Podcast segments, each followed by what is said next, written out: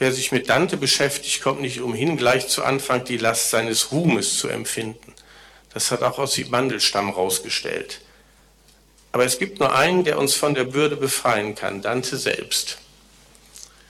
Der erste Satz Ihres Buches, Frau Levitscharow. Kaum erklingt der Name, Dante bin ich geneigt, in haltlose Jubeltöne auszubrechen.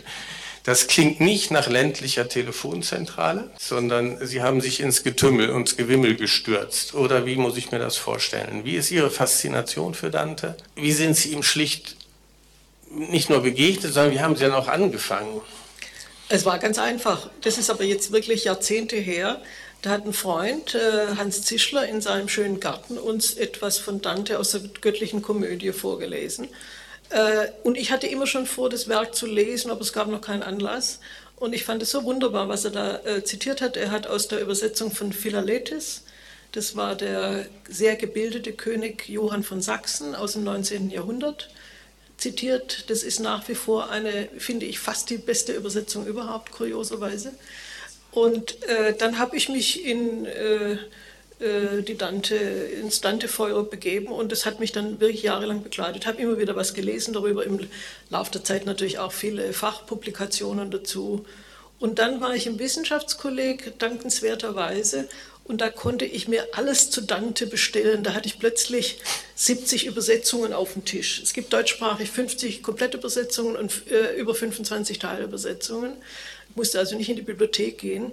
Und das war für mich wirklich sagenhaft. Ich habe die natürlich nicht alle komplett gelesen, aber ich habe immer bei einem Kantor, den ich herausragend fand, habe ich überall Stippvisiten gemacht bei den Übersetzungen und da kommt einem insofern ein, man könnte von den deutschsprachigen Übersetzungen angefangen von Mitte des 19. Jahrhunderts bis heute, könnte man eigentlich so eine, eine Kartografie des deutschen Geisteslebens erstellen, wie diese Übersetzungen sind.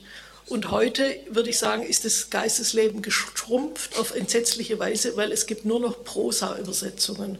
Und das ist das Allerdümmste, was man tun kann. Da vergewaltigt man ein Werk wirklich, wenn ich das so scharf sagen darf. Ich denke, wir kommen nachher nochmal auf diese scharfe Kritik an Prosa-Übersetzungen zurück. Dafür muss man sich dann nochmal Zeit nehmen.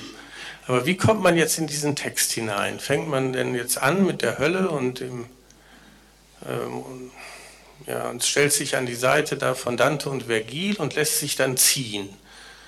Also mich hat bei der ersten Lektüre irritiert diese Macht der Terzinen. Ich habe irgendwie den Eindruck, sie sind, sie sind einlässlich, sie holen ein, aber dann erzeugen sie auch eine Zugbewegung in den Text. Ja, aber das ist doch das Tolle, weil die Terzine... Das ist das Tolle, aber dann denkt man auch, ja, will man sich so ziehen lassen? Ja, schon. Ja, also, schon, ne? Ja, natürlich. Ich meine, das ist doch ganz toll, dass also eine Gedicht, also eine Reimform sozusagen aus dem mittleren Schnürchen der Dreierreihe irgendwie gleich wieder den Anfang vom nächsten zieht und so weiter. Das ist doch einfach klasse. Also diese Art von, von, ja, von äh, Reimschema, das ineinander geht, ja, das ist ja beim Hexameter ist ja abgeschlossen und äh, äh, Deswegen finde ich das schon äh, eine ganz große Art von Reimtechnik. Nur sie ist im Deutschen selten. Wir sind ja Hexameter fixiert und die meisten deutschen Übersetzungen der Komödie sind in Hexametern verfasst. Und diese Terzine führt einen jetzt oder zieht einen in dieser komischen Verkettung, zieht einen durch diese drei Bereiche. Das alles ist unglaublich streng, streng gemacht. Also naja. es ist abgezählt, dreimal drei, dreimal ja, aber ne, vergessen wir bitte nicht die Dreifaltigkeit. Also, ich meine, das ist ein, auch ein Gedicht zum Lobe äh, der höheren Welt und äh, zum Lobe Gottes. Und da spielt ja die Dreifaltigkeit eine große Rolle. Das ist doch dann klasse, wenn man das gleich noch in Terzinen hat, ja, wo das Ganze noch in einem, in einem herrlichen Dreibund angerichtet wird. Ja, das, ist, das passt doch wirklich toll. Ja. Was hm. soll denn da bitte der profane Hexameter? Hm?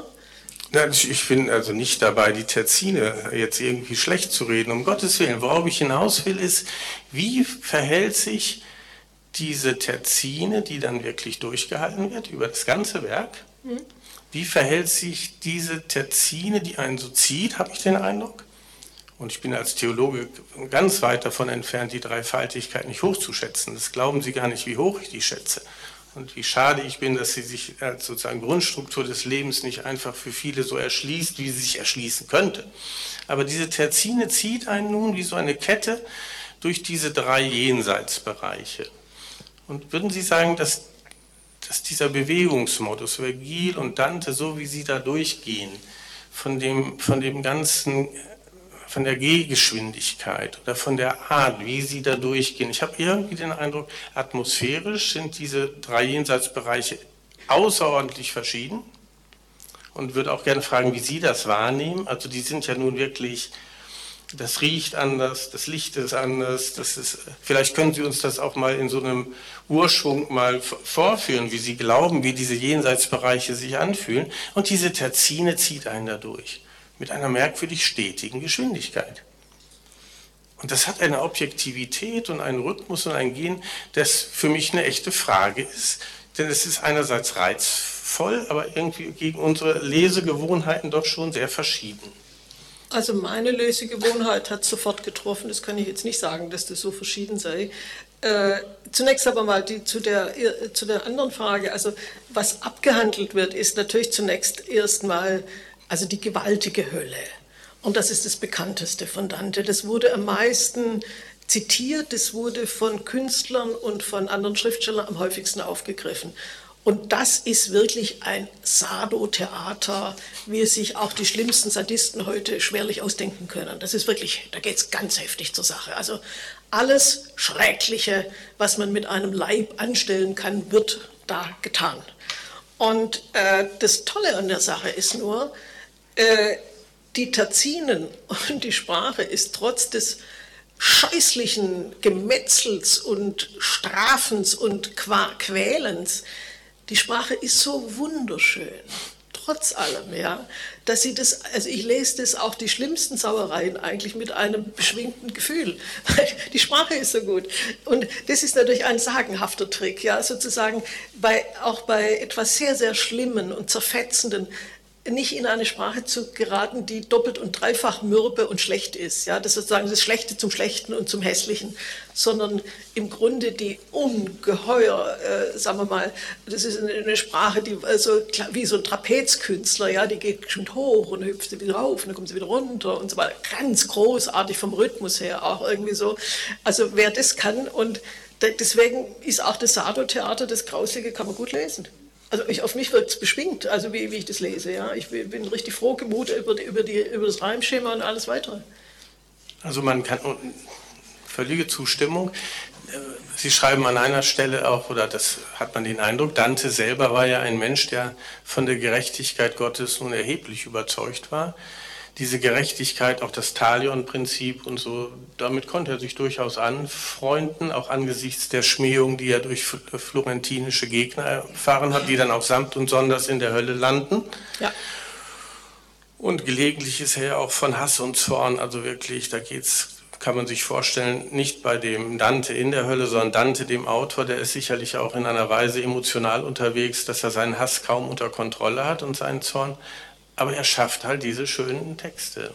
Naja, also Schönheit als Antigift gegen Hass und Zorn. Naja, das Tolle ist aber dann doch, also Sie haben vollkommen recht, also er hat alle seine Gegner und er hatte viele, muss man sagen. Der Mann ist ins Exil für immer vertrieben worden aus seiner geliebten Heimatstadt. Der hat ein schweres Leben gehabt. Äh, und dass er die äh, Leute, die das getan haben, ihn, dass er die kräftig hasste, ist absolut verständlich. Nur das Tolle an der Komödie ist natürlich Teil 2 und Teil 3. Also mit der Hölle würde ich sagen, naja, das können, also sagen wir, im Sado, im, im Sadismus sich zu suhlen, das ist eigentlich auch bei minder guten Schriftstellern gut möglich. Das können, das können eigentlich die Schlechten besonders gut, muss man wirklich sagen. Also Sadismus ist wirklich das Einfachste von der Welt. Was aber ganz schwer ist, ist, und das ist der dritte Teil der Komödie, wo es wirklich um beseligende Schönheit geht und um das, was wir Erlösung nennen und Gnade. Und das ist in einer völlig unkitschigen Weise einfach durch die, durch die Worte, die so ein schönes flügeliges Unterfutter bekommen, ist das so schön dargestellt. Also, und dafür bewundere ich ihn zuallermeist, dass er das hingekriegt hat, weil wenn Sie selber mal Ihren Buch, Bücherschrank durchstöbern, äh, und Romane, auch egal ob vor längerer Zeit oder heute geschrieben, es geht eigentlich immer um äh, auch ein, ein leibzerstörendes Chaos oder zumindest seelisch zerstörendes Chaos. Also wann lesen Sie denn schon mal einen Roman, wo sozusagen, also das große Glück alles überschattet. Ich kenne nur einen einzigen Roman in der modernen Welt, das ist Der Kinogeher von Walker Percy. Das ist ein amerikanischer Autor, den empfehle ich Ihnen sehr. Ist, der kann das wirklich, aber es ist der einzige Roman, den ich kenne in der modernen Zeit. Übersetzt von Peter Handke auch. Ja. ja. Also wir kommen ja nachher auch, also das sei jetzt schon versprochen, Sie hören nachher auch äh, ein, ein, Stück einer Übersetzung des 31. Kanto im Paradies von Sibylle Livitscharow, freuen sich jetzt schon drauf, auf diese beseligende Licht ähm, und dieses schwebende und glitzernde, Gott immer näher kommen, Bernhard von Clairvaux und Beatrice.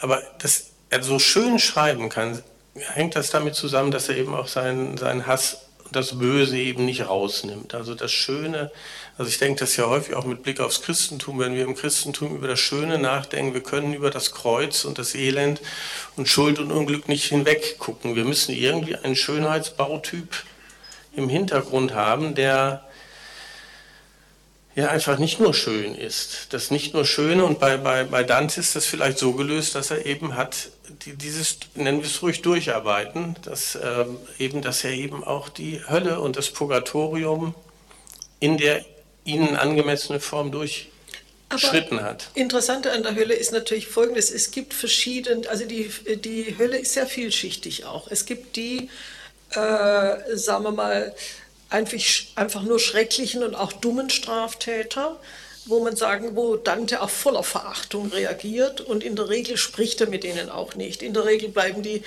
äh, also irgendwie rasen die vorüber oder sitzen in einem gurgelnden Sumpf und da kommt eine Blase raus oder so. Also irgendwie, oder, oder müssen ständig, also ganz schlimm, so ein, so ein Dickmops, der muss ständig fresse, fresse, fresse, fresse und ein Wassermops und so weiter. Das gibt es ja alles. Alles ist so, so irrwitzige äh, Leib, äh, äh, Leibgeschichten, um die es da geht, die alle ganz extrem sind teilweise. Und äh, trotzdem ist da auch die Sprache schön, nur wo er und das finde ich eigentlich das Schwierigere, da wo er langsam übergeht ins Paradies, das beginnt schon im Purgatorium so zu werden, dass er es geschafft hat, für paradiesischen Zustände eine wunderbare Sprache zu finden, die nicht kitschig ist. Es ist, es ist kein Fünkchen Kitsch darin in, die, in der Beschreibung. Und zwar einfach deshalb, weil eine, ich würde sagen, eine höher obwaltende Vernunft die paradiesische Herrlichkeit durchleuchtet. Es ist eine Vernunft dabei. Das heißt also, da gibt es auch Gespräche, da wird Dante von verschiedenen, also auf verschiedenen Sternen begrüßt und es kommen Konversationen zustande. Und das ist eigentlich das, was man, was sich ein gebildeter Mensch vielleicht auch erhofft von dem, was Seligkeit bedeuten könnte. Nämlich nicht einfach nur singen, Lob singen, Lob singen, Lob singen, sondern eine reiche Erfahrung, die sich zusätzlich einstellt und eigentlich das unendliche Wissen. Und etwas davon hat Dante in, in seinen Paradiesvorstellungen, äh, äh, finde ich, sehr, sehr treffend dargestellt. Und dafür verehre ich ihn ganz besonders. Also gerade das Paradies finde ich toll. In Ihrer Hinführung gehen Sie auch äh, in den Einladungspassagen darauf ein, wer mochte Dante, wer, äh, wer hatte Schwierigkeiten mit ihm. Und äh, in ihrem Werk, das wissen die Eingeweihten Kafka und Beckett. Und äh, wenn ich an die Terzinen denke und an Dante und man auch das Profilbild sieht, das, das kennt ja jeder so, diese markante Nase und diese, also diese unglaubliche Strenge, die von Dante. Also in einem der, der Bücher von, von Guardini heißt das, dass es handelt sich nicht um ein Abenteuer, sondern um tiefsten Ernst einer Reise die einer Ordnung folgt. Und schon wieder diese Terzin, das ist so ein ja, Becketscher Ernst, auch eine Becketsche Kargheit, aber das ist dann wieder natürlich komisch mit diesem Dante, vor allen Dingen zum Paradies hin, das ist natürlich auch die Fülle von allem Möglichen. Also, wenn Sie vielleicht mal etwas sagen zu Ihrer äh, Einschätzung des Verhältnisses zu Beckett und Dante. Also ich bin eine große Beckett-Verehrerin und ich fand, das hat mich natürlich auch sehr für ihn nochmal erwärmt. Er war nämlich durch und durch ein Danteaner. Also wenn man das Werk genau kennt, nicht nur an den Stellen, wo es deutlich wird, wo es fast Verweise darauf gibt, dass es nun äh, um Dante geht, man wird sehr, sehr viel, wird sehr, sehr fündig bei, bei, bei Beckett über äh, sagen wir mal jetzt nicht, nicht jetzt wörtliche Zitate, aber wo man denkt, hat das riecht aber jetzt arg nach dem, nach diesen, nach dieser Terzine oder so, wenn man es wirklich kennt. Also da, das heißt, ich würde sagen, äh, Beckett war in Dante geselcht, also wirklich stark. Und äh, das macht in mir, nicht nur das, aber das, das ist nicht der einzige Grund, aber er war mir immer sehr sympathisch und das hat mich nochmal bestätigt. Und die sind sich in der, also Dante und Beckett auch in dieser Strenge und dem Ernst und auch in dieser, Ja, also dieser, irgendwie sagen Sie mal knochenhart oder Knochen, Ja, wobei- nee, da war es anders, knochenernst. Ja, nur Dante Das- ist halt natürlich auch ganz witzig. Also ganz so ist es ja nicht. Also es gibt ja diese berühmte Passage mit, den, äh, mit diesen komischen, äh, äh, wie, wie soll man sie nennen? Also diese, in- das ist auch in der Hölle, diese, diese, diese Quatschköpfe, die da irgendwie, irgendwie äh, äh, rumalbern irgendwie so. Also das ist ja das ist eine der, der lustigsten Szenen überhaupt. Ja. Und allein die, äh, da würde ich gerne mal, wenn ich das darf, die deutschen äh, äh, Übersetzungskünste vorführen. Weil, Ja, unbedingt. Das, weil das ist, äh, das ist nur eine ganz kleine eine Namensaufführung, wo sie, wo sie, wo sie äh, Entschuldigung, ich muss gerade schon gucken, wo ich das habe, aber das ist nur wirklich toll. Ja, wo haben wir denn denn? Wo haben wir es denn? Hab es geht um die Teufelsnamen. es ne? geht um die Teufelsnamen. 21. Gesang. Ja, habe ich die gar nicht aufgeschrieben. Das kann doch gar nicht sein. Moment. Ja, sag mal, wo habe ich sie denn? Sie hatten sie gerade noch. Wir suchen. Wir haben Zeit. Diamo Ja, tempo al tempo. aber, ich bin ganz, äh, ganz verwirrt. Habe ich die da nicht aufgeschrieben, ich dumme Kuh? Das kann ja gar nicht Ich habe sie gerade bei Ihnen gesehen. Habe ich, aber nein, halt mal, ich habe sie doch hier im Buch. Ich habe sie Ja, doch im Büchle drin. genau. Genau, entschuldige, was, was gucke ich da so blöd rum? Moment, ich habe es noch da. Also das ist jetzt gleich. Also, jetzt darf ich Ihnen kurz was vorlesen. Und zwar, Sie müssen wissen, in der Commedia kommen nur acht Teufel vor. Nur acht. Ich habe jetzt aber alle Übersetzungen auf Deutsch, die es gibt, zusammengenommen und habe die Namen herausgesucht, wie diese Teufel äh, heißen. Das heißt, ich habe jetzt eine Vielzahl von Namen, aber das sind viel mehr als diese Zahl der Teufel, die es wirklich gibt bei Dante. Darf ich mal einfach nur die Namen auflisten? Das finde ich sehr, sehr schön. Also, die heißen Sausfleder, Sauborst, Sträubebart, Brandelzorn, Ruppelbart, Scharlachmoor, Krausebart, Nebelstampfer, Drachennaser, Geilkocher, Hauerschnauz, Stachelschwanz, Schwinghupf, Streitpütz, Karfunkelpold, Lustgockel, Sudelbart, Raufefankel, Frösteltreter, Schreckschweif, Schweinsborst, Schweinehauer, Reckelschnauzer, Trittenzott, Fletschkoller, Feuerfax, Eistreter, Eistrampler, Drachentroller und Drachenfratz, Katzkraller, Bückeschnurps, das ist ein besonders schmückender Name, wo man nicht weiß, wo er herkommt. Schlappflügler, Flederflatterer, Krummenflaug, auch interessant, fliegt der Kerl krumm oder flau. Sondern Knickfittich, Flatterpelz, Zagel, Schratt, Raffelspitz, Grusehund, Firlefatz, Hundekraller und Hundekratz, Schnauzenköter, Grimmetatz und Übeltatz, Irrenwäsch, Sauhauer, Speikatz, Sausefeck, Struppelkopf, Schurkenkraller, Hatzsporn, Krauseschwanz und last but not least Tückeschwanz. Das sind also wirklich alle Übersetzungen, die es auf Deutsch gibt, die Namen. Aber wie gesagt, nur acht Kerle, ja, also Vorsicht. Ja. Ja, und die, die kommen Oder halt sechs, ne, jetzt sind es nur sechs, pardon. sechs oder sieben, die also im 21. Gesang des, ähm, des Inferno die Menschen mit so Haken immer dann in diesen Pechsee hinuntertunken. Aber dann, wenn sie also auftauchen wollen, kommen die mit ihren Haken und drücken sie unter Pech. Wobei das ist noch eine der harmloseren, das ist schon sehr hart. Aber es gibt eben Passagen in, in, in, in, auch im Inferno, die einem wirklich also das Herz stillstehen lassen. Dante, und das hat mich dann immer wieder auch berührt, Dante fällt gelegentlich ja in Ohnmacht oder, oder also er ist ein strenger Hund und er geht da vorbei und die Figuren und schweigt oder redet oder Vergil und so. Aber ab und zu ist es ihm auch selbst zu viel, scheint's. Das ist, finde ich, großartig. Also er ist ja. ja. irgendwie der Rächer auch, also das ist schon klar, das Talion und jede Strafe, das Contrapasso und so. Wenn Sie vielleicht da was zu sagen, aber vor allen Dingen, wie deuten Sie die Ohnmacht Dantes? Ich finde das schön, dass der in Ohnmacht fällt. Einmal nur, aber das ist ja, doch, ja, aber immerhin. Also, aber das ist eine ganz große Szene, finde ich. Das ist eigentlich die berückendste Szene überhaupt. Und die ist gleich am Anfang der Hölle. Und zwar, da ging es um einen sehr eine sehr, sehr berühmte Liebesgeschichte. Paolo und Francesca, die war bekannt in Italien damals. Es war ein, Francesca war un, unglücklich verheiratet an einen grausamen Menschen und äh, hat ihre Jugendliebe, Paolo und Francesca waren eigentlich einander versprochen und hatten sich geliebt und haben dann ein, äh, eine Liebesaffäre angefangen, wurden vom Ehemann äh, Francescas äh, äh, ertappt und er hat sie beide getötet. Und äh, nun sind die in der Hölle wegen Ehebruchs, aber in einer linderen Form der Hölle. Am Anfang der Hölle ist es nicht so schlimm wie sonst, aber sie werden als Schatten gejagt.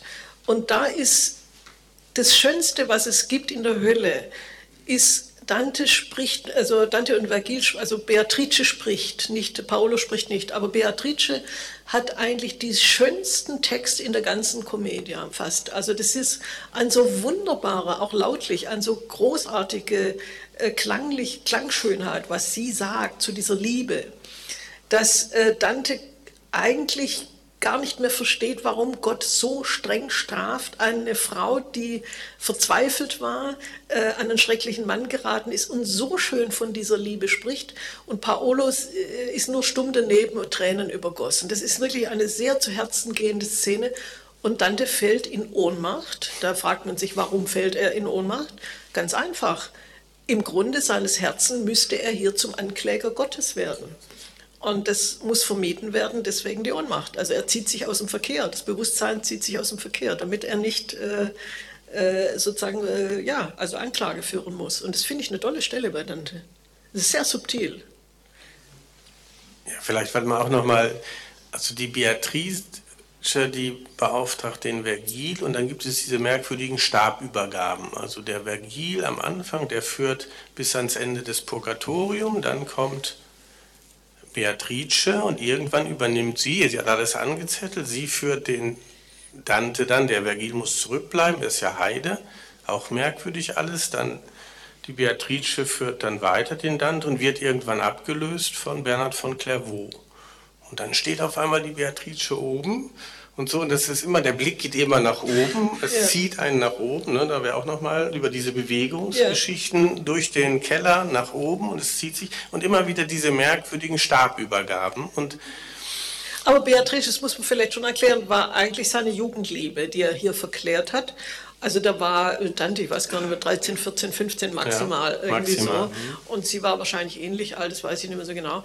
Und sie hat dann, äh, die Leute wurden, die Frauen wurden ja jung verheiratet, wurde an einen ziemlichen Widerling offenbar verheiratet und äh, Dante hat sie aber äh, ein Leben lang hat von diesem Liebesbild gezehrt, muss man sagen. Und sie starb übrigens jung, die starb mit Anfang 20 die wirkliche Beatrice. Und äh, ich würde sagen, ein Teil der Commedia wurde wahrscheinlich geschrieben, ihr zu ehren. Ich nehme an, dass es wirklich ein großes Agens war, äh, weil sie kommt an so, so zentraler Stelle vor, äh, einmal darüber nachzudenken, wo ist sie, was ist mit ihr, was ist mit den Toten, was ist speziell mit ihr und sich das Wiedersehen sozusagen zumindest in dieser wunderbaren Schrift zu gönnen.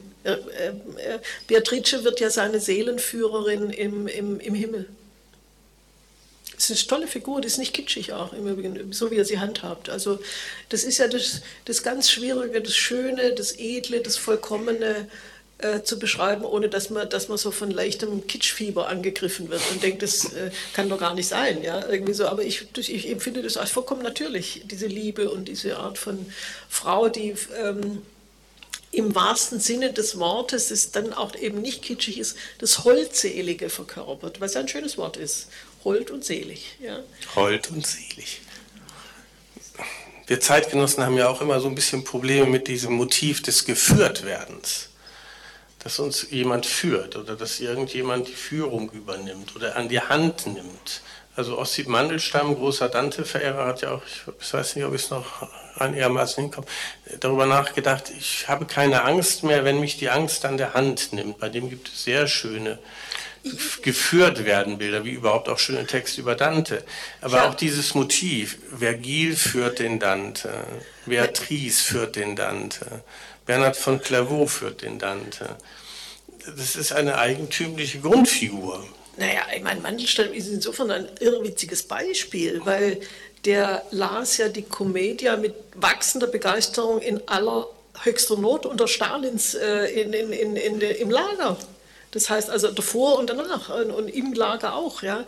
Das heißt, diese, diese äh, äh komischerweise, und das finde ich wirklich bedeutsam, ist Dantes Commedia ist die einzige bekannte alte Schrift, also ist ja immerhin Jahrhunderte alt, die im 20. Jahrhundert bei Leuten, die im deutschen KZ oder in, im Gulag saßen, äh, von Bedeutung wurde. Also gebildete Leute haben damals als einzige Vergleichsquelle für ihre eigenen Leiden nur die Hölle Dantes vor Augen gehabt und viele konnten plötzlich daraus rezitieren. Komischerweise aber haben natürlich diese KZ-Insassen in keiner Weise mehr das Paradiso oder das, das andere, das war weg. Das heißt, es war nur noch die Hölle präsent. Und dann nun gibt es, das ist natürlich äh, ganz entsetzlich, nur es gibt etwas Kurioseres und das ist jetzt nur etwas schöner. Es gab natürlich auch äh, Gefangenenlager von, äh, äh also Ital ähm, Deutsche, die Italiener gefangen nahmen in Italien. Das waren aber keine KZ, das waren, das waren schlimm genug, aber es waren Gefangenenlager. Und da ist es mehrfach überliefert. Da haben manchmal natürlich auch Professoren, äh, äh also sozusagen äh, äh Professoren der, äh, der, äh, der, der, Literatur drin gehockt und die haben dann unter freiem Himmel Dante-Seminare für die Häftlinge abgehalten. Das stelle ich mir toll vor. Also in bedrängter Weise, ja, alle haben wenig zu futtern, hocken im Gras und ein Professor tritt hervor und erzählt ihnen auswendig teilweise, liest, also deklamiert auswendig die schönen Verse von Dante und sie halten ein Symposium ab. Das ist mehrfach vorgekommen. Also welche Schrift aus so alters her kann denn für Verlagerinsassen im 20. Jahrhundert von Bedeutung sein? Das ist doch völlig irre. Also als Vorgang fand ich das, hat mich das tief berührt, muss ich sagen. Sie erwähnen ja auch den Primo Levi. Ja. Da habe ich mal versucht, mehr darüber rauszukriegen. Das ist gar nicht so einfach. Also da gibt es irgendwelche Tagebuchnotizen von Primo Levi, ja. aber die habe ich nicht gefunden. Und, äh, ich kenne es auch nur in der Überlieferung. Also ich die gibt es nur in der Überlieferung. Also ich habe äh, äh, Kommentatoren immer darüber reden hören. Das nehme ich dann an, dass es sie geben muss, aber ich habe sie nicht selber gelesen. Aber es passt zu Primo Levi, der war ja, es passt ein genau. sehr, also man sehr gebildeter also, Mann. Also dass der ja. die Dante äh, nicht gekannt hätte, das hätte mich jetzt gewundert. Ja, also ist klar. Bleiben wir noch mal einen Augenblick also bei, bei Ossi Mandelstamm, also seine Essays über Dante. Also auch das Gehen, er schreibt an einer Stelle sehr, sehr, sehr alltagstauglich. Ich frage mich allen Ernstes, wie viele Sohlen, wie viel Rindsleder, wie viele Sandalen Algieri während seiner dichterischen Arbeit auf den Ziegenfahrten Italiens durchlaufen hat. Finde ich großartig. Und äh, der Ossi Mandelstamm hat so einen Sinn für dieses Bewegungselement bei Dante. Er schreibt auch, bei Dante sind Philosophie und Poesie immer im Gehen begriffen, immer auf den Beinen. Und jetzt kommt der Satz, selbst das Innehalten ist eine Spielart konzentrierter Bewegung. Das, das, das meandert auch so durch die Dante-Literatur. Also die Terzinen ziehen einen durch diese Orte und er bleibt dann immer stehen. Vergil und er oder auch nicht, aber dann gibt es diese Stops, und einige sagen, die seien auch immer mit, einer besonderen, mit einem besonderen Staunen verbunden. Also Lagerkranz stellt das heraus. Also man hätte an Dante kritisiert, da ist dann zu viel Staunen. Kann das nicht beurteilen. Ich habe das so genau alles auch nicht gelesen. Aber irgendwie diese Stops, diese, diese Konfrontation von Dante mit den anderen Gestalten haben eine ganz eigene konzentrierte Bewegung und Gestalt aber trotzdem zieht die Terzine voran. Das ist ja, genau. dran. Das heißt also, und da mag noch so viel gestaunt werden und der Augenblick äh, von Dante festgehalten sein. Die Terzine schlüpft unten durch und macht weiter. Und das ist, das ist einfach klasse. Das heißt also, äh, die Terzine ist ja in die Unendlichkeit gebohrt, muss man sagen. Also immer der, der mittlere Reim, der, der geht auf den Erstreim wieder, also der, der, äh, der verbindet sich mit dem ersten Reim der Folge Terzine. Also so geht es unentwegt weiter. Das heißt, die Terzine rollt eigentlich im Universum ein unendliches Band ab von, von, äh, von Dichtungen. Und äh, das ist natürlich für eine Dichtung, die ins Jenseits will und uns äh, sozusagen von der, von der, von der äh, durchherrschenden, äh, immer da seienden äh, Existenz des Universums überzeugen wird, ist natürlich die, ist, ist nicht der Hexameter gut oder viele andere Sachen. Das, das haut überhaupt nicht hin. Der Hexameter ist abgeschlossen. Die Terzine weist immer auf das weiter und weiter und weiter. Man kann ja da mal richtig schließen mit ihr. Ist, also der Schluss ist dann gewalttätig, äh, um das Ende zu setzen. Mhm. Ja, das, ist, das ist dann eigentlich ziemlich übel. Ja, das, ist, das klingt nicht mehr gut. Wir haben mal in einem anderen Kontext gesprochen, wohin geht die Einbildungskraft? Also gibt es so eine Grunddynamik der Einbildungskraft. Damals sagten die, sie zieht einen immer nach oben. Ja. würde ich sagen. Ja, trotz das haben wir vor zwei Jahren, habe ich Sie das mal gefragt. Würden Sie das immer noch sagen? Ja, schon, weil die, äh, äh, das ist einfach, äh, der Rhythmus einer Sache ist ja unterschwellig etwas Wichtiges, was man gedanklich gar nicht fassen kann. Also wenn man, äh, wenn man vom Rhythmus einer Sprache oder eines Gedichts fasziniert ist, dann weiß man nicht warum. Das weiß man eigentlich nicht. Das ist nur, es wirkt unbewusst im Grunde. Und ich finde, dass die Dichtung Dantes, wenn Sie das in Italienisch im Original hören, gut rezitiert, das gibt es, also äh, von einigen Leuten sehr, sehr gut, dann das ist zum Niederknien. Das klingt unglaublich gut. Also auch die, die also einfach die Versrhythmik ist toll. Äh, äh, es gibt ein, ähm, es, es gab wirklich ein paar ganz tolle ähm, ähm, Dicht, also der Schauspieler des Konten. Ganz schrecklich ist aber der, wie heißt denn der, den ich so hasse, den, den, den, den, den blöden Benini heißt der, der Benigni heißt der Roberto Benigni, Äh, Roberto la vita è Benigni, bella. Diese, dieser, dieser Quatschkopf, dieser Esel da, also der, der, dieses Scheiß, das können Sie nicht anhören, das ist wirklich furchtbar. Also alles andere ist toll, also da gibt es tolle, kann man im Internet finden, große Klasse.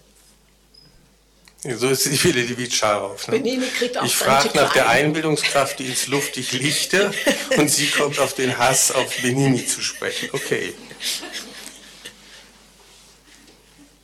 Wie erklären Sie sich das, dass die, die Deutschen so übersetzungswütig sind äh, hinsichtlich Dante? Da kommen wir nochmal auf die Übersetzung. Also in dem Buch gibt es vielerlei Übersetzungsbeispiele, sehr fein ausgesucht. Ich kann es mir nicht merken, über 50 deutsche Übersetzungen, 70. Teil, über 70 50, sogar in 50 die Teilübersetzung, 50 50 komplett, komplett, dann auch Teilübersetzung wie bei George. Wie erklären Sie sich das? Also warum andere Länder sind, glaube ich, da etwas zurückhaltender? Haben die eine andere Lösung der Auseinandersetzung? Oder ist das die Abwehrreaktion gegen Dante, den Ruhmreichen, sich durch Übersetzung zu schützen? Was machen da die Deutschen? Nein, die deutsche Verbindung zu Italien war ja immer stark, im 19. Jahrhundert sehr stark. Äh, Sie war sogar unter Hitler stark, wie man weiß. Ja, das heißt also, die Deutschen sahen sich ja im Grunde äh, als äh, die besseren Italiener in manchen Zeiten, also in, in gewisser Weise. Also da, da gibt es ja ganz komische, also von einem österreichischen Nazi namens Nadler, der, äh, der sozusagen äh, also immer vice versa, entweder waren die Italiener für ihn die auch Germanen im Grunde oder die Germanen waren eigentlich auch Italiener. Also, es, war das, also wirklich, also wo, wo der ganze Rassenkrampf noch irgendwie durchherrscht wird und an Dante äh, durchgespielt wird, das, ist- das ist eine ziemlich irre, der heißt Josef Nadler, ist eine ziemlich irre äh, Lektüre im Übrigen. Aber ansonsten, mich hat begeistert, dass es, es gibt von keinem äh, ausländischen Schriftsteller so viele Übersetzungen im Deutschen wie von Dante. Von Shakespeare, Shakespeare gibt es auch viele, aber ich glaube, Dante ist noch höher an der Zahl. Und äh, das hat mich dann schon beeindruckt, weil ähm, das, das zeigt ja doch, und das, das Interesse erloschen ist erst seit den 70er Jahren des letzten Jahrhunderts. Also äh, sozusagen in der Neuzeit ist, es, ist es ist zum Erliegen gekommen. Aber bis in die 70er Jahre oder ach, äh, na, 80er eigentlich nicht mehr, äh, gab es immer noch neue Übersetzungen, nicht besonders gute mehr, muss ich sagen, weil die dann alle diesen Prosa-Quatsch mitgemacht haben und da versteht man überhaupt nicht, warum, was das äh, mit der Dichtung überhaupt soll. Also die Prosa-Übersetzungen sind teuflisch schlecht, das muss ich wirklich sagen. Und es geht immer unter, segelt unter der Fahne der Exaktheit, ist aber ein Verbrechen. Weil ein, ein Mensch, der äh, das Italienische nicht kann im Original, der kann keine Ahnung haben, der kann kein Gehör dafür entwickeln, in keiner Weise, warum diese Dichtung Weltklasse ist. Also diese Prosa, das ist immer so dab, dab, dab, dab, dab, dab. Und Dante ist irgendwie so, ja. Das ist der Unterschied wie Tag und Nacht, ja, also einfach von der Rhythmik her. Und äh, deswegen natürlich, wenn man dann im Original kennt, dann braucht man aber auch die blöde Prosa-Übersetzung nicht, wenn man das lesen kann. Da braucht man sie erst recht nicht, ja. Das heißt also, die sind überflüssig wie ein Kropf. Und es gibt, ich finde selbst die verwegenen, die ganz verwegenen äh, deutschen Übersetzungen, darf ich mal kurz über von Rudolf Borchardt ein bisschen, ganz kurz eine Kurz und lang, gerne. Rudolf Borchardt Äh, nicht ist anders als Prosa-Übersetzungen, werden Sie gleich wahrnehmen. Ja, also, also oder vielleicht nur zwei, zwei zum, zum äh, zwei oder drei, das ist eine kurze Passage, da habe ich verschiedene Übersetzungsbeispiele rausgesucht. Das ist eine kurze Passage. Das ist aus der Hölle. Zunächst einmal der großartige Philaletes. Das ist im 19. Jahrhundert der sehr gebildete König Johann von Sachsen. Das finde ich immer noch die beste Übersetzung. Die ist sagenhaft ausgewogen und gut. Sie ist allerdings nicht in Terzinen, sondern eben in Hexametern verfasst, aber ist ganz große Klasse. So, das ist jetzt, das ist immer die gleiche Stelle aus der Hölle. Geseufz und Weinen hier und dumpfes Heulen ertönten durch den sternenlosen Luftkreis, so dass im Anfang drob ich weinen musste, gemischt von Sprachen, grauenvolle Reden des Schmerzes Worte und des Zornes Laute und Stimmen tief und rau mit Händeklopfen, erregten ein Getümmel hier, das immer in diesen endlos schwarzen Lüften kreiset, dem Sande gleich, wenn Wirbelwinde wehen. Dann Stefan George, Dort in der Stern, ist immer die gleiche Passage, äh, dort in der sternenlosen Luft erklangen Seufzer und Schluchten und ein laut Gestöhne, worüber ich mit Weinen angefangen. Seltsame Sprachen, fürchterliche Töne, Worte der Qual, Geschrei des Zorns, volle und dumpfe Stimmen, dazu Handgedröhne, Sie machten ein Getöse, als ob Rolle in ewig dicker Luft ununterbrochen, das von den Fröschen in des Sturmes grolle das finde ich spitze, muss ich sagen. Also denn der George hat schon toll was drauf. Rudolf Borchardt, verrückt wie er ist, mit Sonderworten erfunden. Ächzen allda Wehklage und helles Greinen ergelleten durch die Lüfte sonder Stern, also, dass ich erst wieder musste weinen, Vermengung aller Zungen gräulich blärren, schmerzlicher Worte gnung, hirnschellig rasen, Heischers und Lauts Klappe, als ob's Hände wären, schufen da Aufruhr, der in jenem Rasen ewiger Schwärze ist ewig umgeschwungen, gleich wie der Sand ist, der da Wirbelblasen, dem, dem da Wirbelblasen. Also das ist schon ziemlich irre. Ich meine, ich finde es trotzdem gut. das kann man nicht, das kann man nicht empfehlen. Also so als, als ihr. Äh, eine schöne, aber die lese ich jetzt nicht vor, eine sehr schöne Übersetzung ist übrigens in den 40er Jahren entstanden vom Freiherr von Falkenhausen. Die finde ich übrigens auch ganz ausgezeichnet. Also die, es gibt so zwei, drei sehr, sehr gute Übersetzungen. Also wie gesagt, äh, Philalethes ist toll und, äh, und so weiter und so fort. Also es gibt schon ein paar sehr, sehr gute. Nun ist das eine Reise Dante durch, durch das Jenseits oder in, in der Totenwelt und die, die warten und die aufsteigen zur Dreifaltigkeit, zum Licht. Nochmal zu diesen Atmosphären, auch jetzt nochmal mit Blick auch auf Ihre, Ihre Romane. Ich denke jetzt mal von oben, äh, wenn Sie das vergleichen oder die, Ihre Arbeit an dieser Frage, wie kann ich das Jenseits darstellen und wie macht das eigentlich der Dante? Der Romano Guardini hat mal mit Blick auf die Atmosphäre des Todseins und des Lebens geschrieben,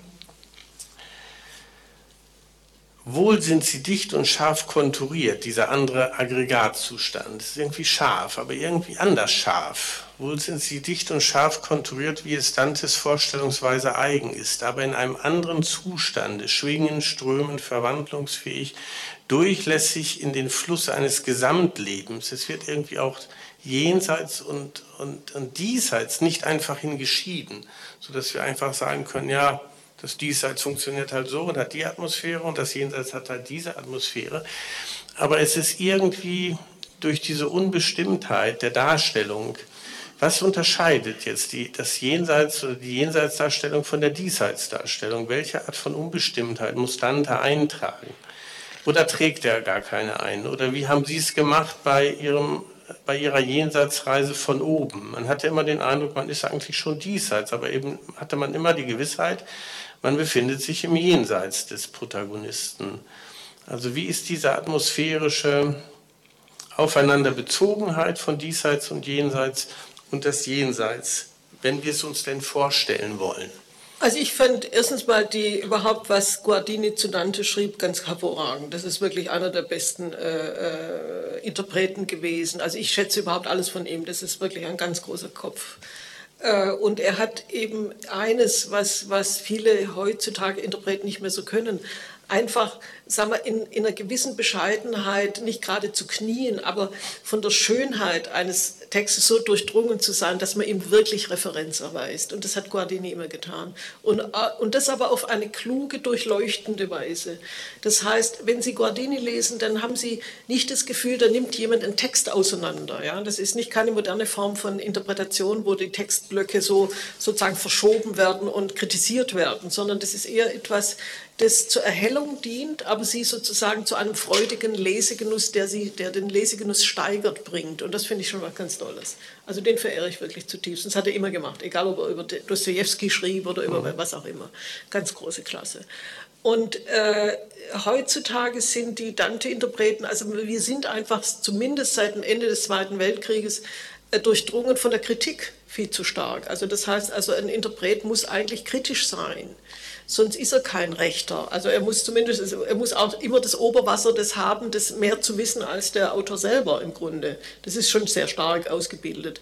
Und da finde ich diese etwas feinere, zurückhaltende Art von Guardini und von früheren Interpreten, die gefallen mir einfach besser. Und auch äh, äh es gibt ja auch noch ein bisschen äh, Textstellen auch von äh, dem König Johann von Sachsen, die sind auch genauso gut. Also im Sinne von eine, eine eine wirklich hemmungslose Begeisterung für einen Text, äh, mit dem man sich beschäftigt und völlig in ihm aufgeht und aber auch sein ganzes eigenes Wesen dem unterstellt. Das ist doch großartig, wenn man das kann, wenn man so in den Text reinschlüpfen kann, dass man sozusagen äh, in, in, äh, wie in einer tollen Haube hockt und das dann irgendwie das Beste draus macht, aber mit gleich großer Bescheidenheit zu, zu Werke geht. Diese Leute imponieren mir am meisten. Und die Frage zur Atmosphäre, die ich stellen wollte, also Hab diese, nein, nein, diese Frage, die Atmosphäre im Jenseits und die Atmosphäre im Diesseits. Also dabei meint jetzt ja Guardini, wenn ich ihn richtig verstanden habe, auch mit Dante folgendes, dass das Jenseits wird wie das Diesseits beschrieben, aber es wird in ein, in ein anderes Licht getaucht. Es wird in eine andere Unbestimmtheit hineingebracht. Man könnte ja auch bei Ihrem Roman sagen, von oben, ja, das kenne ich ja alles vom Diesseits. Das Diesseits, ja, aber jeder, der den Roman von oben von Sibylle Levitscharow liest, merkt, nein, jetzt ist die Erzählhaltung das Jenseits. Jetzt könnten wir natürlich sagen, als moderne, aufgeklärte Zeitgenossen, lass mich in Ruhe mit dem Jenseits. Die Einbildungskraft hat da eine Grenze. Also. Naja, man kann natürlich schlechterdings jetzt nicht, äh, äh, das wäre ja auch komisch, also wenn man anfangen würde, über ein Jenseits sozusagen in, in, in, sagen wir mal, betrunkene Lyrismen zu geraten. Ja. Genau, also, also, das scheint unangemessen. Das ist irgendwie auch unangemessen. Das heißt, also uns steht ja nur das Vernunftbesteck und die Schönheit der Sprache zur Verfügung. Mehr haben wir nicht. Und äh, wenn beides zusammenkommt, sagen wir mal, eine gereifte Form von Vernunft, die sich auch bescheiden halten kann und zugleich äh, der Wohlkrank der Sprache obsiegt, dann finde ich, ist es äh, natürlich immer noch vernünftig, was da geschrieben wird. Das muss es ja sein, man muss es ja verstehen. Aber dann ist eigentlich doch immerhin schon ein kleiner Geisthauch des jenseitigen Schönen ergriffen. Äh, mehr kann man nicht tun. Man kann es nicht umgreifen, man kann es wirklich nicht umgreifen oder betasten, aber man kann es sozusagen äh, spürbar werden lassen. Und was mir besonders gut gefällt an Dante, ist eigentlich, dass gerade in, in, in den Jenseitspassagen, wenn man die aufmerksam liest, eigentlich eine, ich würde sagen, eine ganz ausgefuchste, andere, aber der Schönheit ergebene Vernunft waltet. Das gefällt mir so gut daran. Ja? Das heißt, die Vernunft hat ja verschiedene Aspekte. Sie kann ja, sie kann ja auch sezierend sein, sie kann ja im Grunde zerstören aber äh, die Vernunft, die da oben waltet, bringt die Dinge zusammen, lässt sie in Schönheit erglänzen. Und es ist nicht kitschig. Das ist, keine Silbe Kitsch ist da drin. Das ist schon toll. Also das mache ihm einer nach. Ja? ja. So. Also wir werden, also ich würde vorschlagen, wir kommen ja auch so langsam bei Übertragung immer so eine Stunde hier für YouTube wir sollten jetzt zum Höhepunkt kommen und nochmal jetzt Ihre Übersetzung zum Teil oder ganz hören vom 31. Kanto. Äh, da sind wir schon sehr nah dran. Also das kommen dann noch zwei Kanti, aber ja, vielleicht eine Vorbemerkung. Warum haben Sie mit dem 31. Kanto angefangen, den äh, zu übersetzen? Der wurde mir zugewiesen. Ach, der wurde Ihnen zugewiesen, ja, so ist Schicksal, so ja, ist das äh, Leben. Der wurde mir zugewiesen. Also das war eine äh, Veranstaltung hier in Berlin, wo, wo Schriftsteller äh, jeweils einen Kantor zugewiesen bekommen haben und Die Veranstaltung war so erbärmlich, wie ich es noch nie erlebt habe, äh, weil die meisten sich nicht damit auseinandergesetzt haben und einen solchen Mist verzapft haben, dass es einem richtig schlecht wurde. Also ich äh, will jetzt keine Namen nennen, aber es war wirklich, es war, also es, es war wirklich äh, entsetzlich, kann ich nicht anders sagen. Also das Nichtwissen und die Nichtbereitschaft, sich mit einem großen Werk überhaupt auseinanderzusetzen und die Größe zu ahnen, als flackerndes Licht, wo man ein bisschen aufpassen muss, was man dazu sagt, das hat mich doch tief äh, entsetzt, muss ich sagen. Jetzt Gut. holen wir einmal Atem. Wir nehmen jetzt keine Namen, aber es waren äh, ziemlich viele. Ja. Also okay. der 31. Kanto Paradies in der Übersetzung von Sibylle Levitscharow. Gut, das ist also der vorletzte, vorvorletzte. Wie eine weiße Rose blättrig anzuschauen, so zeigte sich das Heergepränge, willfährig Christi Blut sich anzutrauen. Die andere Schar flog führte die Gesänge, lobpreisend den, für den sie glühten, mit gnadenreich erhobenem Gepränge. Sie schwärmten nach der Bienenart, bald hierhin und bald dorthin sich in Blüten senkend, wo ihre Arbeit süßer Honig ward. Mal schwebten sie hinab zur Blütendolde, von blättrig grünen Halben ganz umgeben, und stiegen wieder auf der ewigen Liebe holde. Das Antlitz ihnen loderte wie Flammen, die Flügel glänzten gold und strahlend weiß, wie Schnee, der deckt und alles packt zusammen. Und hinab sich neigend zu der Blüten reigen, liebreichen Frieden schenken sie und wonnen, die sie erwarben sich im Auf- und Niedersteigen. Darüber, zwischen ein, auch unter deren Köpfe, mochten Flügelboten luftig schweben und hemmten nicht die Blicke der Geschöpfe. Die Liebe Gottes dringt durchs Weltenall, so klar und hell, dass nichts, was seiner würdig ist, ihm Hindernis bereiten kann, auch nicht der Schall. In seinem Reich voll Freud und voller Frieden, viel Volks des neuen und des alten Bundes blickt hin auf Gottes Wesenheit, um ihn zu lieben. O dreifach Licht in einem Stern gebündelt oben, das Funken sprühend dieses Volk beglückt, wohlan, so fall herab auf unser menschlich Toben. Wenn einer aus der Fremde kommt, von weiter Ferne, wo stets der große Bär am Himmel steht, der mit dem kleinen Bär im Schlepp der Sterne am weitgespannten Himmel oben seine Kreise zieht. Wenn dieser Fremde dann als Neuling im großen Rom den Lateran zum ersten Male sieht, daneben lauter Werke, die trotz aller Pracht, worin sich Rom und Welt in ihrem Stolze sonnen, der heilge Lateran zum Spott gemacht, so denn ich kleiner aus dem menschlichen Geschlecht, dem Ewigen mich nahte von der Erde, von Firenze her sein Heil mir suchend und gerecht, wie war zum Staunen mir zumute, gebannt in Raum und Zeit begehrt ich wie von Sinnen stumm zu stehen, gefangen zwischen Schau und Seligkeit. Ich lasse es mal dabei.